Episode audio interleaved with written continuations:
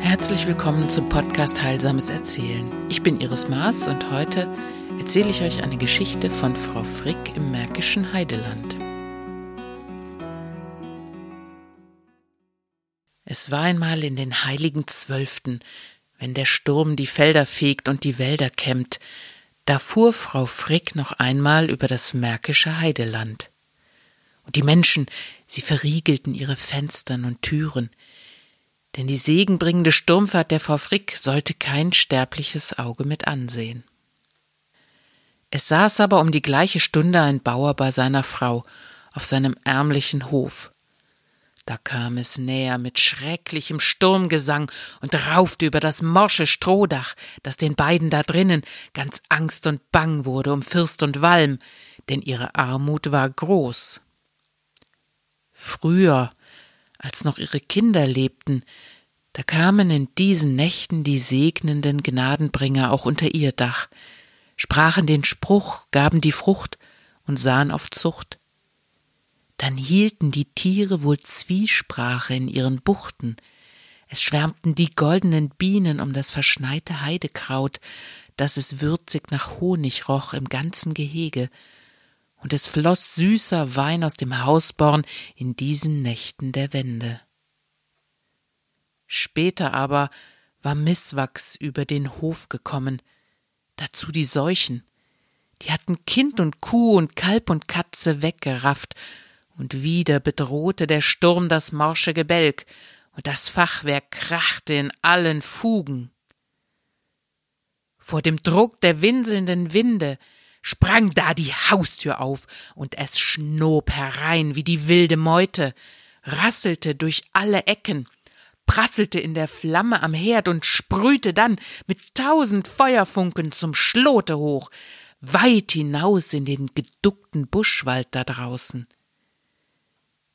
Der Bauer erhob sich, schwer und benommen, schlurfte zur Haustür und schlug sie unwirsch ins Schloss.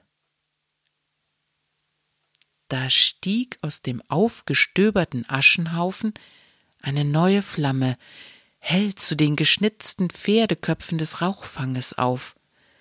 Bei ihrem Schein erkannten die beiden ein winselndes Hündchen am Herdplatz. Das lag da mit zottigem Fell, klopfte bettelnd den Schweif auf den Boden und fraß von den Feuerflocken der Asche. Es musste wohl eben bei der offenen Haustür hereingesprungen sein. Die Bäuerin nahm das Tier mitleidig auf strich über das struppige Vlies. Du bist in unsere Armut gelaufen, so haben wir wenigstens wieder eine lebendige Seele im Haus. Darum sollst du bei uns bleiben.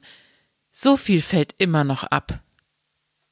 Man konnte dem Hündchen wohl ansehen, es hatte sie Wort für Wort verstanden.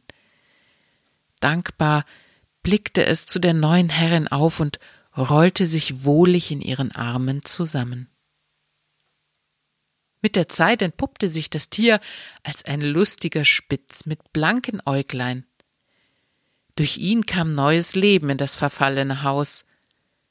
Wohl mochten die Herzen der beiden mit dieser Gabe gewogen werden, und es ergab sich, dass sie recht und treu waren und voller Freundlichkeit. Von Stund an ging ihnen alles wieder so leicht von der Hand wie vor Zeiten, als sie noch in Fülle und Glück gewirtschaftet hatten. Das machte die warme Seele in ihrer kalten Einsamkeit. Die Sonne indessen stieg in den Sommerbogen und sank zurück mit dem Jahr, bis es noch einmal Winter wurde und die zwölf Nächte kamen. Der Bauer aber hatte einen neuen Riegel für sein Haustor geschnitzt. Mochte die Windsbraut jetzt auch noch so sehr schütteln und rütteln, der Klotz hielt stand, Poch, poch, poch, schlug etwas gegen die Haustür. Die beiden dachten, es wird ein Verirrter sein, ein Wanderer, der vor dem Wetter noch unter Dach will. Also erhob sich der Bauer und ging mit schweren Schritten den Riegel zu lösen. Und da, da stand im Eichenrahmen eine mächtige Frau. Sie ragte ins Sturmgewölk unter den blitzenden Sternen, lang wehte ihr Haar übers schlohweiße Kleid, und in der rechten hielt sie fest eine Peitsche. Doch ihre Stimme klang ganz vertraut. Fürchte dich nicht. Ich will nur mein Hündchen fordern, das ich im Vorjahr an dieser Stelle verlor. Ich weiß, ihr habt es gehalten wie euer eigen. Und so sind auch mit ihm euch die guten Geister zurückgegeben. In dieser Einöde soll nun ein neues Leben wachsen. Kinder werden wieder im Haus spielen, Rösser und Kühe den Stall beleben. Volle Frucht soll hinter dem Giebel liegen. Das alles gebe ich euch und den euren, solange warme Menschenherzen hier im Hause wohnen. Dann lockte die weiße Frau das Hündchen, zog's auf ihren Schoß und plötzlich standen alle Sterne in der leeren Haustür. Noch einmal ächzte das alte Gebälk, dann aber wurde es ganz still und feierlich, wie im Wald. Eine neue Flamme schlug aus der gesunkenen Herdglut, und ihr Schein erhellte den ganzen Raum.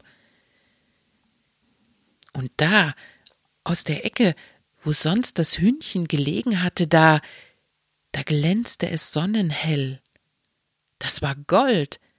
Ein großes Metallstück fanden die beiden in dieser Nacht als Geschenk der fahrenden Frau. Sie wussten wohl, dass dies Frau Frick gewesen war und dass sie ihr den neuen Wohlstand verdanken. Da umarmten sie sich wie vor Zeiten im Schein einer neuen Lebensglut. Mit dem kommenden Frühling füllte und festigte sich wieder das Haus.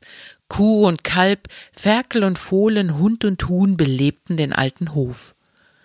Und bald ging die Wiege wieder ihren alten Gang, und Kinderlachen erklang überall, wo sonst die Seufzer der Armut hingen.